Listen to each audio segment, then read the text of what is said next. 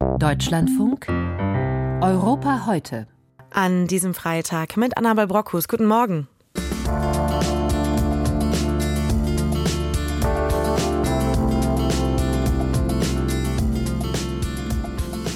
Der ukrainische Präsident Volodymyr Zelensky wirbt gerade im Ausland um Unterstützung für die Ukraine. Im Land selbst wird er deutlich kritisiert für die Personalführung in der Militärführung vergangene Woche. Über diese Kritik habe ich mit der ukrainischen Journalistin Karina Beigelziemer gesprochen. Kritik gibt es auch an dem ungarischen Ministerpräsidenten Viktor Orban. Das System Orban sei instabil, sagt ausgerechnet ein Mann, der das System von innen gut kennt. Und wir schauen in den Süden Spaniens.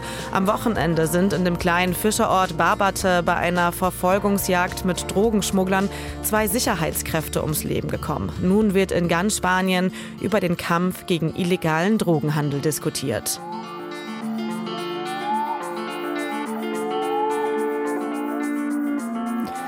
Zwei Jahre nach der russischen Invasion in der Ukraine verändert sich die Frontlinie nur minimal.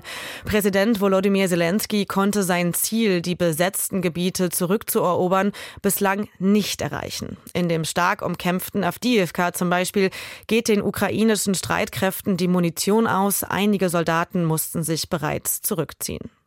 Vor einer Woche hatte Zelensky die Militärführung neu besetzt und das damit begründet, sich im Krieg auf neue Technologien zu konzentrieren und damit auch die Kriegsführung zu verändern. Insgesamt sieben Posten wurden neu besetzt, darunter auch der des Oberbefehlshabers Valery Saluschny, der bei der Bevölkerung und bei den Soldaten sehr beliebt war. Sein Nachfolger Alexander Sirski hingegen kennt nur die Hälfte der Ukrainerinnen und Ukrainer, wie eine Umfrage aus dem Dezember zeigt, und das Vertrauen in ihn ist dementsprechend gering.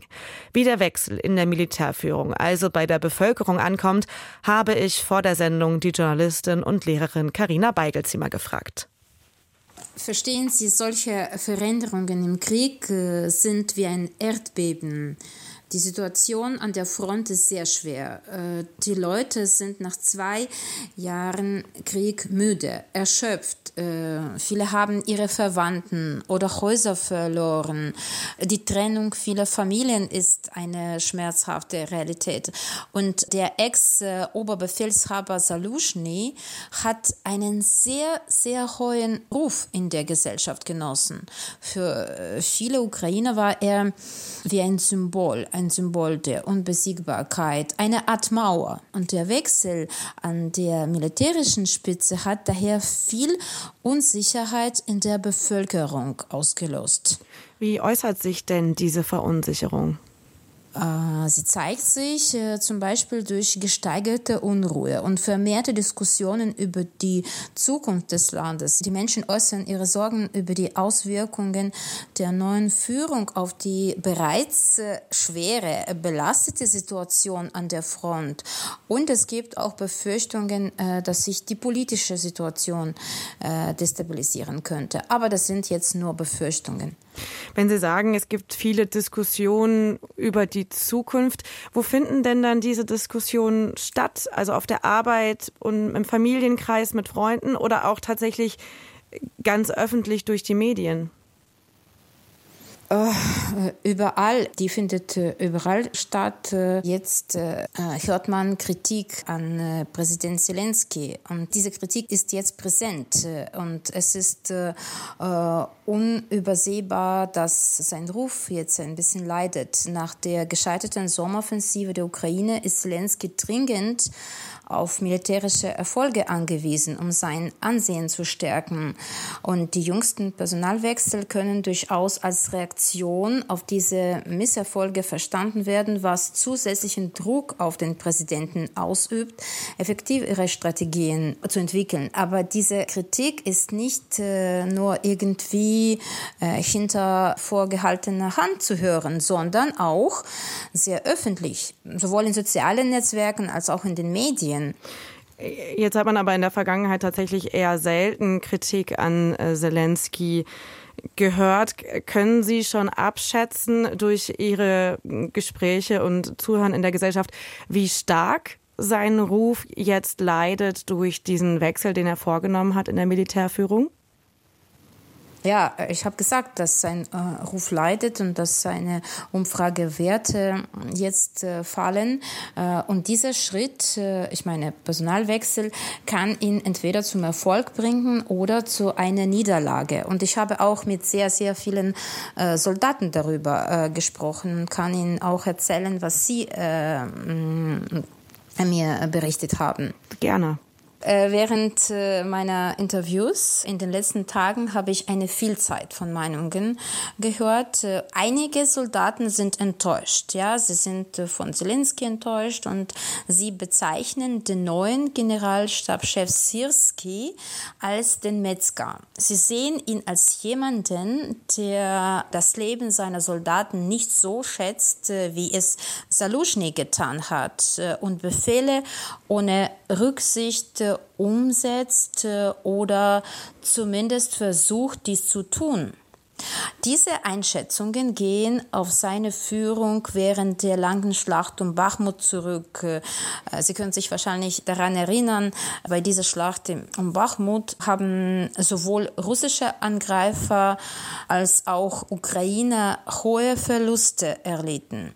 Sirski ist sich dieser Vorwürfe bewusst. Vor einigen Tagen schrieb er auf Telegram, das Leben und die Gesundheit der Soldaten waren und äh, bleiben der wichtigste oder der größte Wert der ukrainischen Armee. Ob sich dies in der Realität bewahrheiten wird, wird von einigen angezweifelt und äh, bleibt abzuwarten. Allerdings gibt es auch Soldaten und Militärexperten, mit denen ich gesprochen habe, die diesen Wechsel an der militärischen Spitze positiv sehen. Sie argumentieren, dass Alexander Sirski Sirski und sein neues Team über eine beachtliche Erfahrung verfügen und bereits zahlreiche Erfolge vorweisen können. Zum Beispiel bei der Verteidigung von Kiew oder bei der erfolgreichen Gegenoffensive in der Region Kharkiv. So, die Meinungen sind wirklich jetzt unterschiedlich. Sie haben mit der Bevölkerung gesprochen, Sie haben mit äh, Soldaten gesprochen und da zeigt sich ja auch eben dieses sehr unterschiedliche Bild. Auf der einen Seite ähm, Sorgen und Ängste wegen der Wechsel, aber es wird auch anerkannt, dass CSG ja im Verlauf des Krieges ja einiges geleistet hat. Sie haben von Kiew angesprochen, aber auch ähm, bei Kharkiv hat er die russischen Truppen zum Rückzug gebracht. Wenn wir, genau. man jetzt zum Beispiel auf die Mobilisierung schaut in der Ukraine, äh, kann man da schon absehen, ob jetzt äh, die Militärführung die Mobilisierung einfacher oder doch eher schwerer machen könnte, wenn man die ganzen Sorgen und Ängste betrachtet? Ob die schwieriger wird, bleibt einfach abzuwarten. Das Gesetz wird äh, erst im März verabschiedet äh, und wir werden dann alle Details kennen. Nach dem Wechsel in der Militärführung in der Ukraine sind Soldaten und Bürger verunsichert. Ob sich das negativ auf die Mobilmachung auswirken könnte, ist noch unklar, sagt die ukrainische Journalistin und Lehrerin Karina Beigelzimmer. Im März soll über ein neues Gesetz zur Mobilmachung in der Ukraine abgestimmt werden.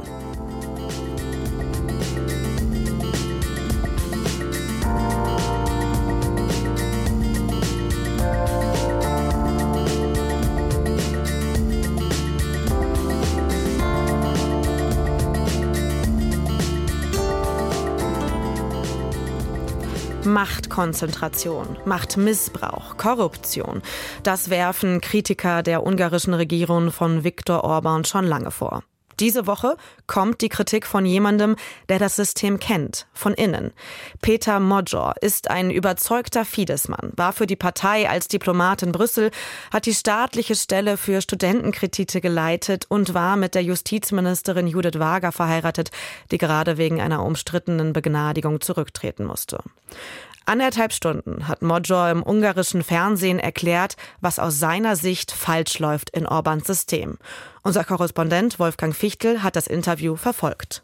Servus Peter, Servus Peter, danke, dass du die Einladung angenommen hast. Guten Abend, sagt Peter. Aber was macht dieser Peter Modjor hier in diesem Studio? Die schwarze Kaffeetasse mit dem Logo des Orban-kritischen Senders Partisan fest umklammert.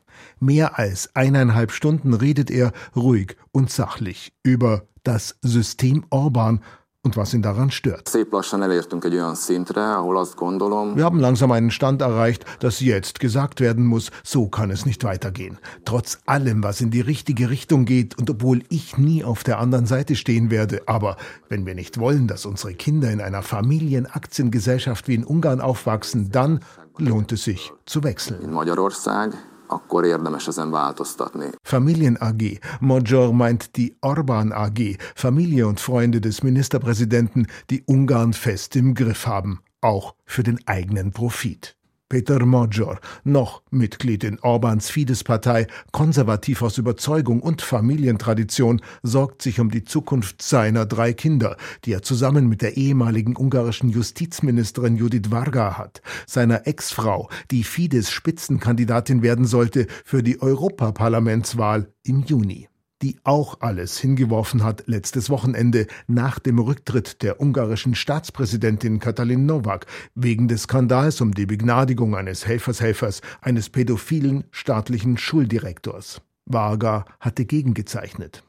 Seitdem ist die Regierung Orban unter Druck. Der starke Mann in Budapest verstecke sich hinter Frauenröcken, hielt ihm Peter Major vor. Orbans Propagandamaschine versucht seitdem, das alles wegzudrücken. Das Gefährliche für die Regierung Peter Major, 42, dunkelblaue gepunktete Krawatte, weißes Hemd, teure Armbanduhr, weswegen ihn Orban-Freunde auf YouTube verunglimpfen. Er ist einer, der eigentlich zu ihnen gehört. Als Jurist erfolgreich, als Diplomat in Brüssel unterwegs gewesen für die Regierung Orban. Also einer, der weiß, wovon er redet. A rendszer nem annyira stabil, mint kívülről tűnik. Dieses System ist nicht so stabil, wie es von außen scheint. Bleibt die Frage, sagt Mojo, ob es bei einer Wahl ersetzt werden kann. Sehr schwierig, sagt er. Er glaube nicht, dass Orbans Fidesz-Partei ein geeinter Block bleiben wird, aber Orban ersetzen mit der jetzigen Opposition unmöglich. Das biztos, hogy a jelenlegi struktúrában, a jelenlegi ellenzékkel um ein gutes Tennismatch zu spielen, brauchst du zwei gute Spieler, sagt Major, und die Opposition sei einfach keine Konkurrenz für Orban. Ahhoz, hogy te jó teniszmeccset játszál, Gescheitert, auch beim letzten Mal, obwohl vermeintlich vereint angetreten mit einem sehr konservativen Oppositionskandidaten. Aber seitdem hat Orban eine Zweidrittelmehrheit im Parlament, allerdings nur mit etwas mehr als 50 Prozent der abgegebenen Stimmen. Das Wahlrecht ist zugunsten Orbans Mehrheitspartei getunt und die Mehrheit der Orban-freundlichen Medien macht die Opposition so gut wie unsichtbar. Und die Ungarn spielen da mit, bedauert Peter Monjor. A legnagyobb ellensége a magyar közéletnek és a magyar embereknek az az apátia. Der größte Feind des ungarischen Volkes ist die Apathie. Aber das musste mal gesagt werden, meint Peter Major, der Orban-Kritiker aus der Orban-Partei. Fortsetzung folgt. Vielleicht. Ein Insider hat in Ungarn mit dem System Orban abgerechnet, öffentlich in einem regierungsfernen Fernsehsender. Wolfgang Fichtel hat das Interview zusammengefasst.